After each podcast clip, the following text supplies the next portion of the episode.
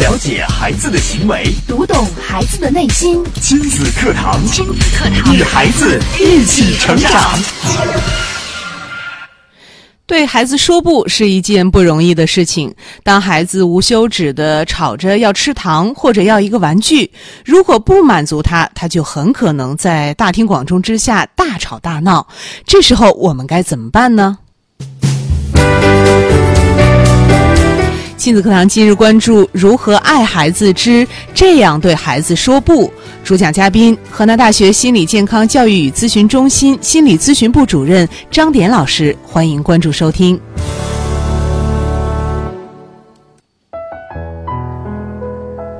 大家好，我是主持人潇潇。接下来我们有请今天的嘉宾张典老师。张老师你好，嗯，主持人好，大家好。嗯，今天呢，我们呃跟大家分享的依然是如何爱孩子这个系列。对嗯是的今天我们要说到的这个话题，对孩子说不，对，嗯，嗯，就是拒绝孩子。对，其实我们这种场景在生活中是很容易见到的啊。嗯，就是在外边儿，可能在饭店呀，我们在玩具店，甚至在超市，可能都会遇到。哎呀，孩子哭闹着要一要一件儿东西，对，家长有的家长是无可奈何，很没有办法的看着孩子，还有的家长可能就怒了啊，就可能就就巴掌要要伺候了，还有的可能在批评，就是各种各样的情况你都会遇到。但是其实究其原因，就是因为孩子要求的东西你没有达到嘛，你怎么跟孩子说这个不呢？其实我们有的家长啊，即使孩子不吵闹。哎呀，你看见孩子有的小孩眼泪汪汪的看着你，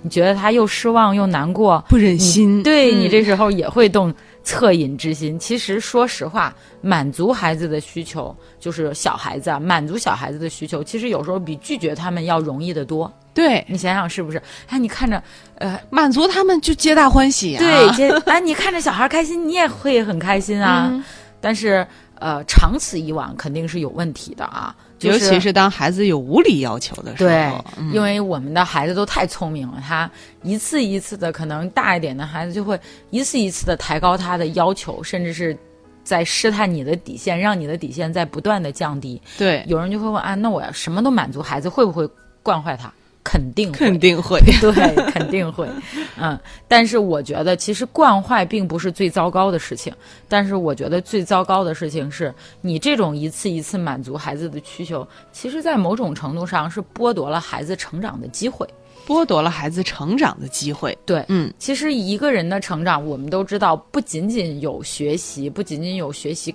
各种各样的知识，更多的是他要学会适应社会的规则，而且要学会面对挑战，尤其是要学会处理自己的情绪。哦，我我们常说，一个能处理好自己的情绪的人，就能处理好很多事情，就是这样。但是如果你一次一次满足孩子的需求，可能你就剥夺了他这种处理自己，就是自己需求得不到满足，可以说一种是一种挫折之后的这种，呃，挫折后处理自己情绪的这种机会，可能你就剥夺了孩子。甚至有家长会说：“哎呀，我觉得我为孩子付出了那么多，你看他现在都这么大了啊，上大学了，都成人了，但是他怎么就不知道感恩呢？他怎么就不知道呢？”这个可能也是因为你啊、一次次的满足了孩子的各种需求。一方面，他不会呃控制自己的情绪，不知道怎么样处理情绪；另一方面，可能孩子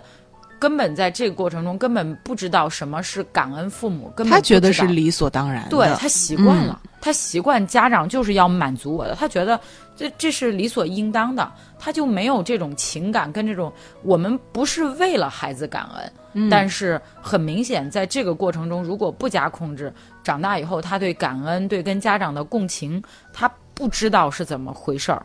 所以说。在孩子成长的过程中，这个最重要的学习就是学会控制情绪，学会接受那些自己想拥有但不能拥有的这些东东西。所以，当我们孩子不知道或者不能理解孩子对自己的期待或者要求的时候，他们就会遭受巨大的挫折，就会挫折感很强，挫折感很强，他就会伤心。有的孩子就会愤怒，这就是我们会看到有的小孩为为什么想买东西买不到，会攻击父母，对或者是哭得哇哇乱叫。对其实这个时候是孩子成长的一个机会。嗯，如果你把持不住的话，可能我们且不说要求无理不无理，就是最起码他错过了一次很好的成长的机会。这种成长的机会，其实在最初期，在最小的时候，是我们父母给的。我见过一个这个家长，就是上大学的孩子，男生啊，好比他母亲高了一一头多，嗯要说很大了啊，嗯，但是，嗯、这个孩子就有个问题，就是，呃，这个孩子以前就是父母对他什么要求都有求必应，有求必应。对，嗯有求必应。然后呢，给他买他想要的一切的东西。这个孩子慢慢慢慢，他的要求就越来越多。然后其实他们家的条件非常一般。然后上了大学以后，他就跟寝室的人就就攀比，嗯啊，别人要用 iPhone，那我也要。嗯那笔记本电脑，那台式机就不行，那就得玩个买个能玩能玩游戏的本儿。嗯，就是各种就是打球，那大家都买好鞋，那我也要好鞋。就是时间长了以后，他的母亲就很接受不了。然后呢，这个孩子对学校也不太满满意，虽然学校是他自自己考上的，他觉得他的母亲给他选了这个学校，嗯，他就。经济方面的要求非常多，以外就是也对学校有非常不满。后来就啊、呃又跟寝室的人有一些冲突和矛盾。你想，他的母亲什么都宠着他，他根本就不会处理跟寝室的这种人际关系。嗯，其实学业上的问题并不大，但是这个孩子到最后就非得退学，哦然后对，然后他就各种就不满意，觉得生活也没有人帮他打理，也没有人洗衣服，还要自己去洗衣服。嗯呃，那个，然然后就觉得这也不满意，那也不满意，最后就闹到把他母亲叫过来，就非得退学。嗯，然后你想，一个十七八岁的孩子比他母亲高一头半，他母亲说这坚决不能同意你，什么事儿都能答应你，这个事儿绝对不行。嗯，呃，他然后。你能想象到一个十七八岁的男孩就当场在哭的就坐到地下就喘不过来气儿，你都不可想象。但是他天啊嗯母亲一看见他儿子这样哭，就吓着了，就不敢吭了。就后来这个事儿，不管处理结果怎么样，就是他母亲后来就一直缩到了幕后，就不敢见他儿子。嗯其实我们听起来觉得，哎呀，这他母母亲多可怜啊，是吧？嗯啊，这孩子又不懂事儿。但是如果回头想一想，在他的成长过程中，他的母亲对他有求必应的这种，其实是存在很大的问题的。也就是说，让这个孩子一次又一次的错过了成长的机会，对才造成对了他今天的这种局面。嗯，而且我们的家长会发现，渐渐的你根本就满足不了他，因为他的要求会越来越多对。我们不说是无理的还是有理的，也不说是经是经济方面的还是心理方面的。嗯，人总要成长，但是你会发现这个小孩儿就是可能前一段儿那个武志红老师出的那个《巨婴国》就有就有人看过，就是。别的我们不说，就是他认为中国人大部分还停留在巨婴的时代，嗯，我们也不评论他这个说法是对还是错，但是我觉得放在这个孩子身上就很适应，是，连他的行为表现都是一个小孩儿的行为表 现，对就吧是已经呃七尺男儿坐在地上嚎啕大哭，对呀、嗯这真的是让我们难以想象对怎样一个画面。对，嗯而且辅导员、老师就是各方面的人都觉得，虽然跟寝室有矛盾，虽然有一些问题，但是不至于到这种程度啊，就是 已经无路可走了嘛。就是就由于这种跟同学相处的不好，对竟然要退学。对，就觉得、啊，我处理不好，那那那没有人帮我，然后生活也没有人管我，然后怎么怎么，就是就是你会觉得就是很小的一点挫折和问题，就让这个孩子就临近了崩溃的边缘。嗯在他这种心智年龄上，在十七八岁这种心智年龄，他这种行为跟这种方式你是不可想象的。他的这个抗压能力或抗挫能力真的太差了，对，是的，就是你都不啊嗯我可们想看来根本嗯不是个事儿。对我们看来根本不是个事儿。虽然我们说心理咨询要共情啊，要理解当事人，但是很嗯明显，这个孩子的人格成长是停滞的，他对确实是有问题，有问。题的，对，嗯，那我们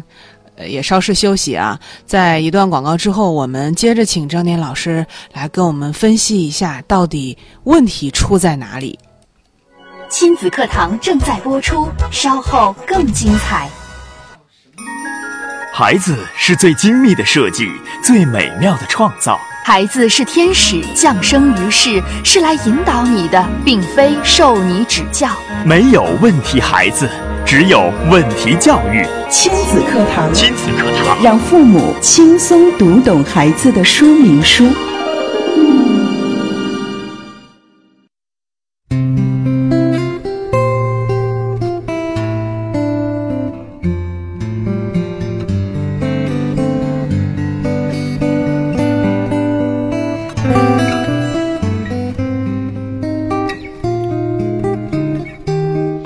欢迎大家继续关注正在为您直播的亲子课堂节目啊。今天在节目当中呢，我们也是请到了张典老师，呃，跟跟我们继续来分享如何爱孩子系列的话题。今天我们说到了。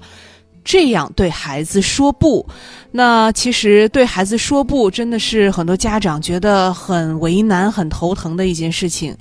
张呃，张老师刚刚也跟我们分享了，有一位家长因为不会说不，他的孩子到了十七八岁，已经上大学了，呃，还跟一个小孩子一样啊，嗯一点不如意就坐在地上嚎啕大哭，是真的是让我们震惊。对，是的，嗯嗯，就是其实我们家长是，我觉得可能是家长说不的这个时间太晚了，嗯就是到了这个时候，到了觉得要决定孩孩子前途和命运的时候，才想起来啊。不行，我坚决不能答应你。嗯这个时候可能有一些孩子长到这个年龄，他已经接受不了你跟他讲这样那样的道理了，就是他已经习惯了把自己的感受放在最中心的位置，就是我不考虑别的，我只考虑我我自己快乐不快乐。就像我们说弗洛伊德的三我，就像他的本我就根本没有自我和超我的控制，就是完全遵循本我的快乐原则。嗯，我觉得舒服就行，我觉得快乐就行。嗯但是很明显，我们家长我是感觉要在孩子小的时候就。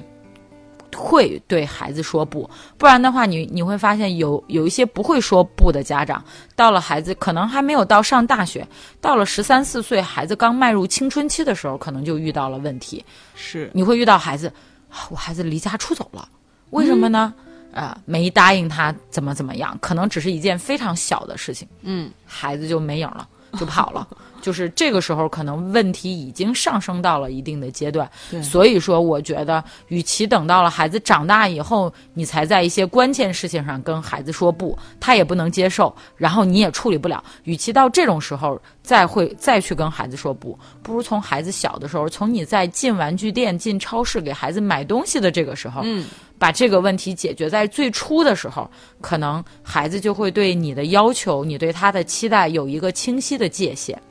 他可能在以后这种无理的这种，就可能就更少了。所以我今天给大家要分享几个，就是我们到底怎么跟孩子去说这个不对，我们用什么样的方式？就是我们家长又觉得我又不想伤害孩子，我又看不得他哭得那么难受，嗯，但是呢，我又想跟他讲道理，我又真的想给他设定一定的规矩，那我该怎么做呢？首先，第一点，我要告诉大家的就是，我们一定要学会设置清晰的界限。设置清晰的界限。对，其实说白了就是让孩子知道什么时候能做什么，时什么时候不能做什么。嗯比方说我在家里边跟在外边吃饭，可能这时候状态就是不一样的啊、嗯我在外边吃饭的时候，我可能一可能有一些年龄小的孩子，可能吃了会去转一圈儿再拐回来。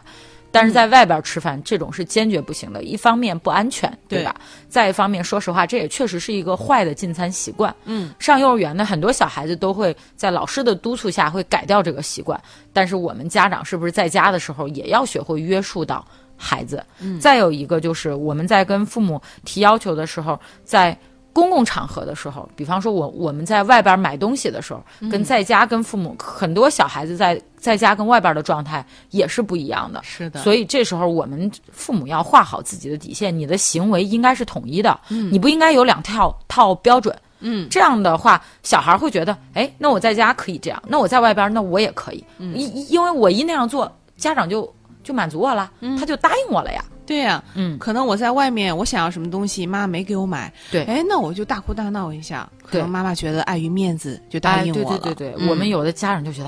哎呀，孩子一哭，哎呀，真丢人啊，头都都抬不起来，赶紧赶紧就就买了走。嗯就很多家长都会有这种想法，但是可能这种想法对孩子来说，有时候他就会觉得孩子是很聪明的，哎，对，双重嗯，标准，呃，那个我在外边儿就能够达到，所以说这个时候就是一方面我们要学会告诉孩子，就比方说我们今天约定好，你出去的时候只能选一样东西，嗯就比方说夏天天热的时候。所有的小孩子吃过冰激凌的孩子都要冰激凌，嗯，你要跟他约定，你今天只能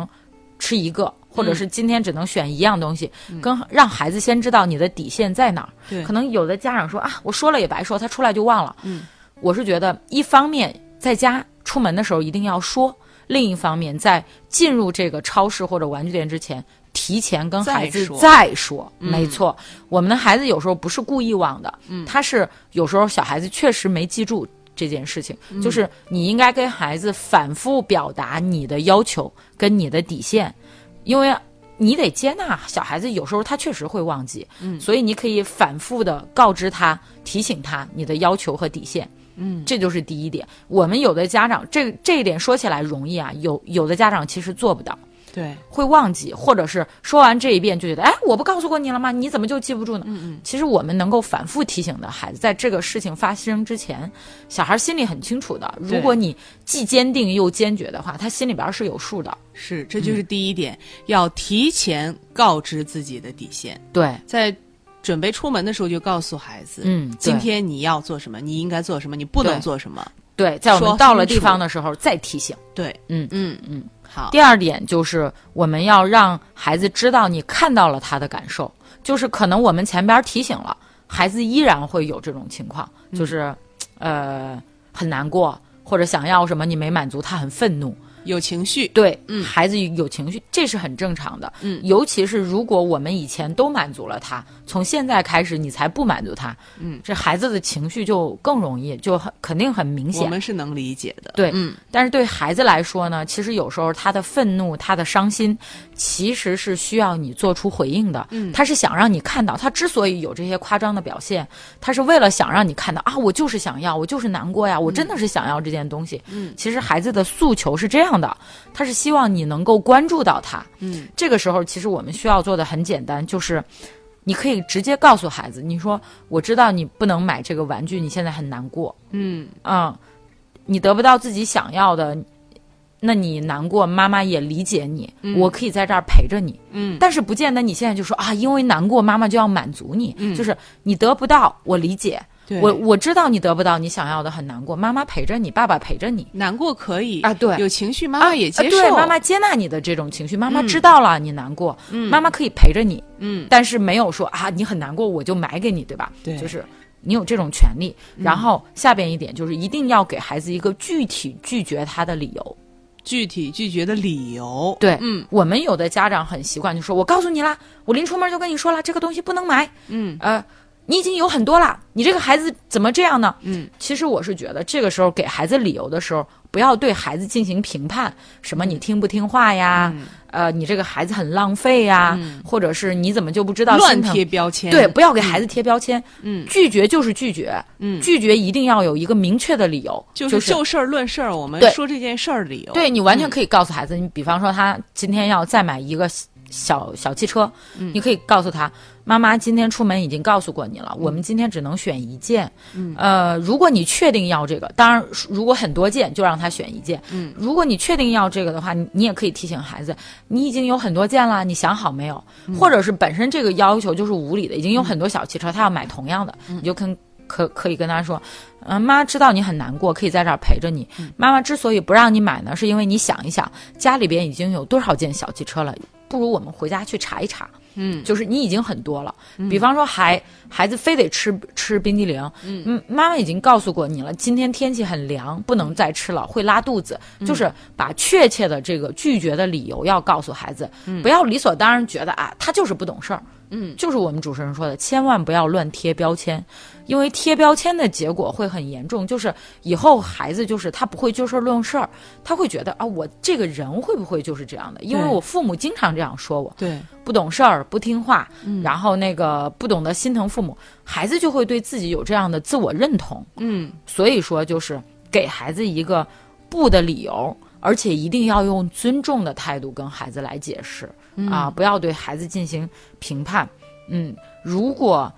孩子发现他表达的这种观点跟感受你接受了。然后你也告诉他尊重的，以尊重平等的语气告诉他为什么了。其实这时候孩子就明白了为什么不能这么做。这时候你会发现，说不这件事儿其实不是一件很消极的事情。是，孩子接受起来其实也没那么难，嗯对嗯他们这时候可能更容易接受我们父母定的这种规矩。就比方说，我们回到我们最前面说那个案例，就那个男生，如果他在小的时候，他的母亲就知道如何该满足他呃不满足他一些不合理的需求的时候，因为我后来跟他妈妈聊过，他妈妈说过，说他们上小学的时候，有一次他儿子看到别人有一个很漂亮的铅笔盒，他儿子就非得要，他妈跟他说这新学期开始刚给你换的新的，他儿子就坐在学校门口哭，就当时跟我们在我们学校说退学那个情景情侣一样啊，吗嗯对，神还原就几乎是一样的。他妈提到过这样的细节，就是他会以这种方式，他妈当时就觉得就很丢脸，很丢嗯脸，说啊，买买买买买买买，这都这这多大个事儿，就换个这这这铅笔盒吧。嗯但但是，一件小小的这种事情，你想不到它的影响是很深远的。嗯嗯，就是一下子让孩子嗯心里面觉得、哦，妈妈没有底线，对，对嗯，嗯，只要我采取这样的行为，嗯妈妈会答应我。对，嗯就是我们要给孩子允许他的情绪，但是我们自己也要我们反复说的温柔而坚定。温柔而坚定。对对对对嗯这是我们说到的，呃，很多呃，更多的是孩子在要东西方面的。，对对对，其实我觉得这个孩子。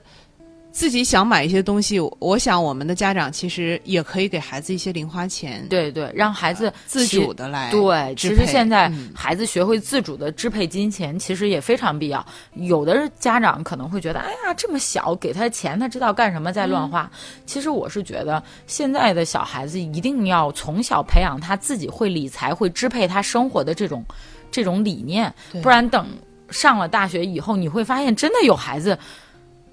月初的时候就把生活费给花光了，嗯，就根本不知道理财是怎么回事儿，不知道该怎么处处置自己的金钱，怎么来分配自己的这种生生活。对其实很多东西都是从小来养成的。是，我就嗯发现我上大学的时候，就有的同学就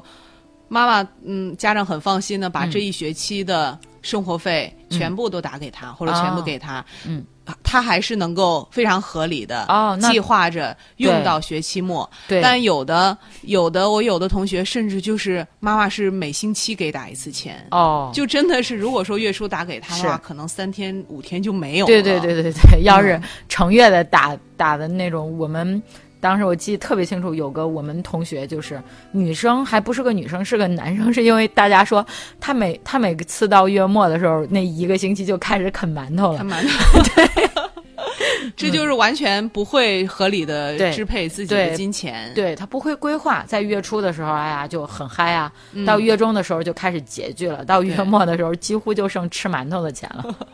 所以说，如果刚刚那位母亲她在孩子小的时候就能给孩子能够自主支配的这个零花钱，嗯，当孩子在新学期开始想要同学那个铅笔盒的时候，妈妈就可以说，你可以用自己的零花钱来对对买。嗯对如果你不够，那你可以先存着呀。对等到嗯下星期，在下个月再有新的零花钱的时候，你攒在一起买。嗯，对我们主持人提的这个方法特别好，就是它既是一种对自己东西负责，也是一种延迟性的满足。对其实对孩子成长都非常非常的必要，而不是孩子缺什么了，我立马把它给补上。嗯，对，成长到一定学龄期的孩子，其实是可以有规划的，让他这样去支配他的零零用钱跟他的这个这生活的。嗯对，延迟满足也会让孩子对这个得到的东西更加珍惜。对，没错，没错，是的。好，非常感谢张典老师精彩的讲解啊！那大家听到今天的这期话题，您有什么感受？在怎样对孩子说不方面，您还有什么问题难题？也可以通过我们节目的互动方式参与进来，可以在新浪微博来关注“迪兰路言亲子课堂”，在我们今天的话题帖下直接来跟评论。您也可以在微信平台关注微信公众号“亲子百科”，千百的百，课堂的课，来给我们留言。那我们也稍事休息，广告之后接着回到节目当中。亲子课堂正在播出，稍后更精彩。开车需要学习，电脑需要学习，那教育孩子呢？任何事情都需要技术，而最需要技术的事情就是教育子女。孩子肯定比电脑、汽车更复杂、更精密，而重要的是它更珍贵。假如我们一生只能拥有一项本领的话，必定首选家庭教育。教育孩子，你是合格父母吗？亲子课堂，为人父母者的必修课程，让您轻松玩转孩子，成就孩子的一生。成就孩子的一生。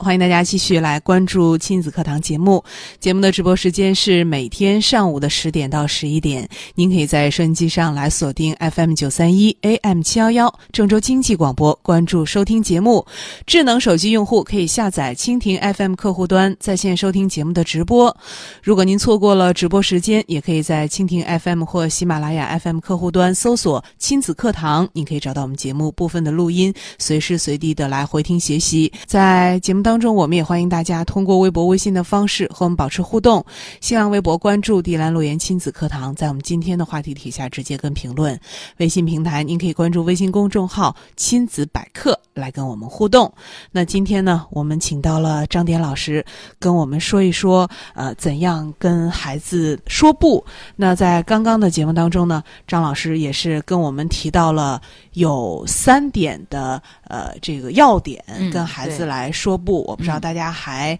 这个记不记得？第一就是要设置提前跟对孩子来说，对设置自己的这个底线。对，嗯把底线跟孩子说清楚。嗯嗯，第第二二点点就是要理让解孩子的感受，对允让许情绪的存在。对，也嗯让孩子知道你已经知道了他的感受，你看到了他的这种需求和感受，你看到了他的情绪、他的伤心、他的难过。嗯对。然后第三点就是一定要给以尊重的态度给孩子一个合理的拒绝的理由。理由嗯对，不要给孩子贴标签。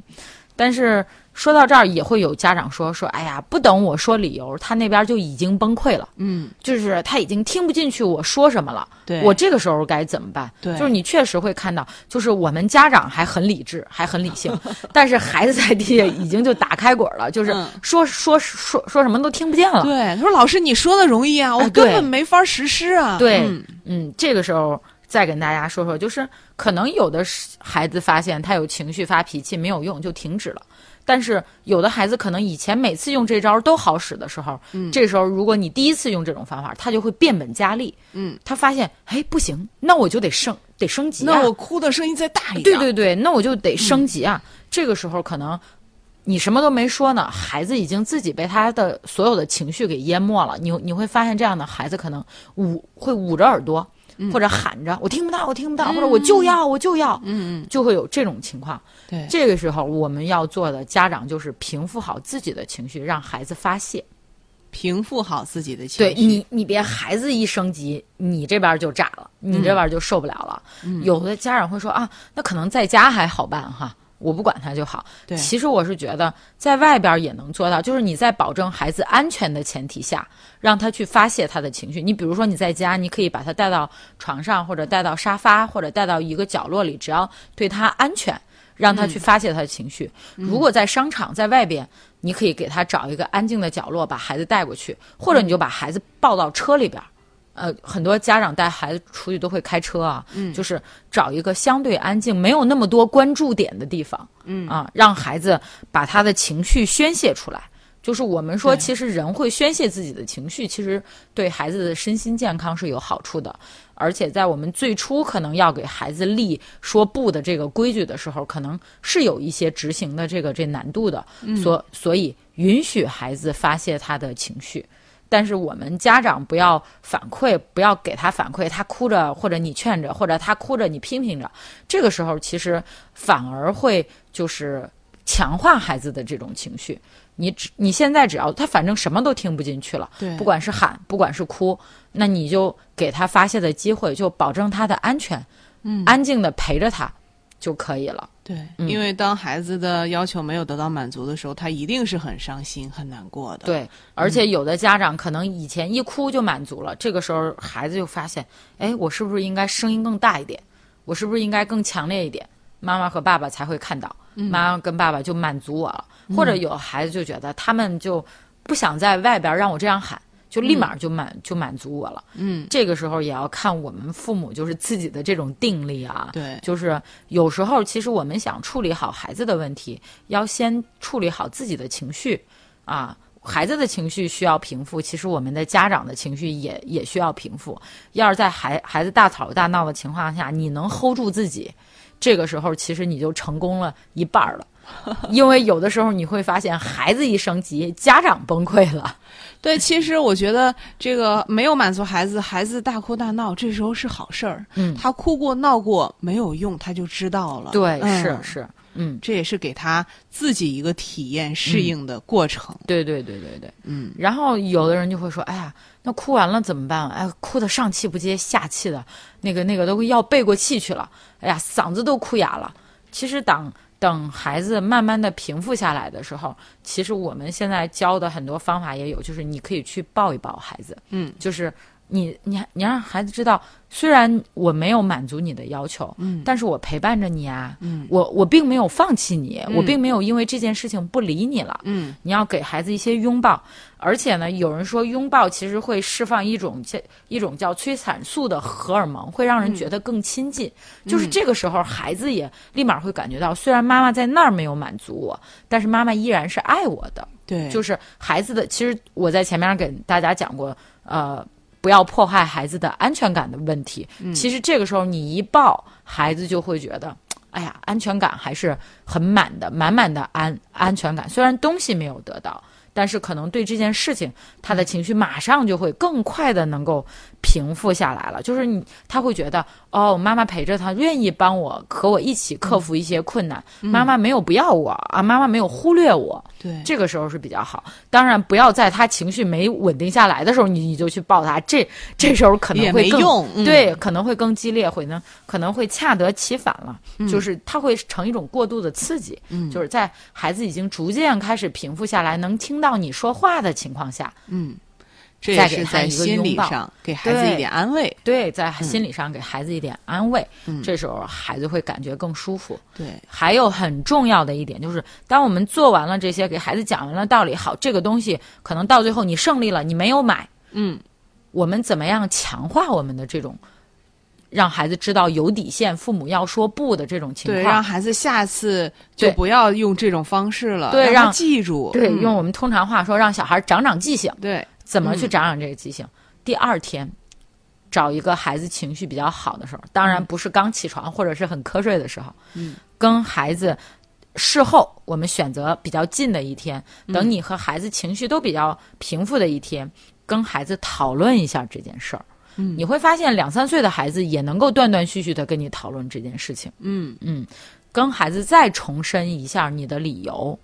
而且还可以跟大一点的孩子，你你就可以跟孩子讨论一下，如果我们下次还遇到这种情况怎么办？选一个我大人和孩子都能够接受的一个度来处理这件事情。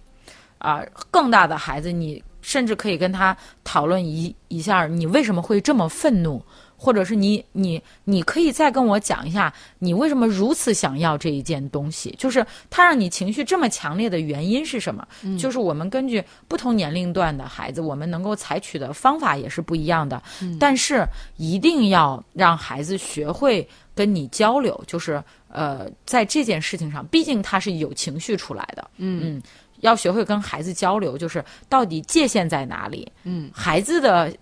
需求究竟是什么样的，以及也要学会适当的表扬一下孩子自己克服了这样一种，虽然很想要，虽然很难过，但是最后还是接受了妈妈的这种要求，也要强化一下对孩子这种做法的肯定。嗯这样孩子就会逐步的学会，不只是学会了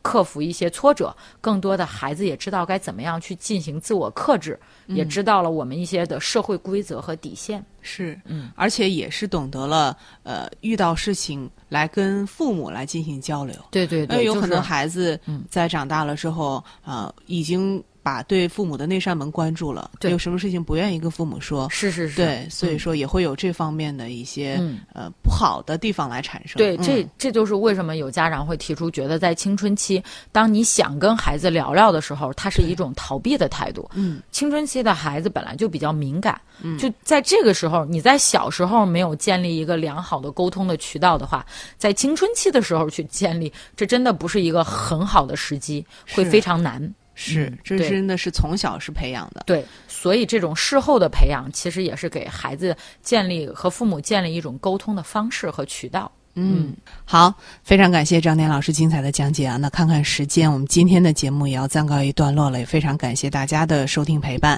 明天同一时间，亲子课堂和您不见不散。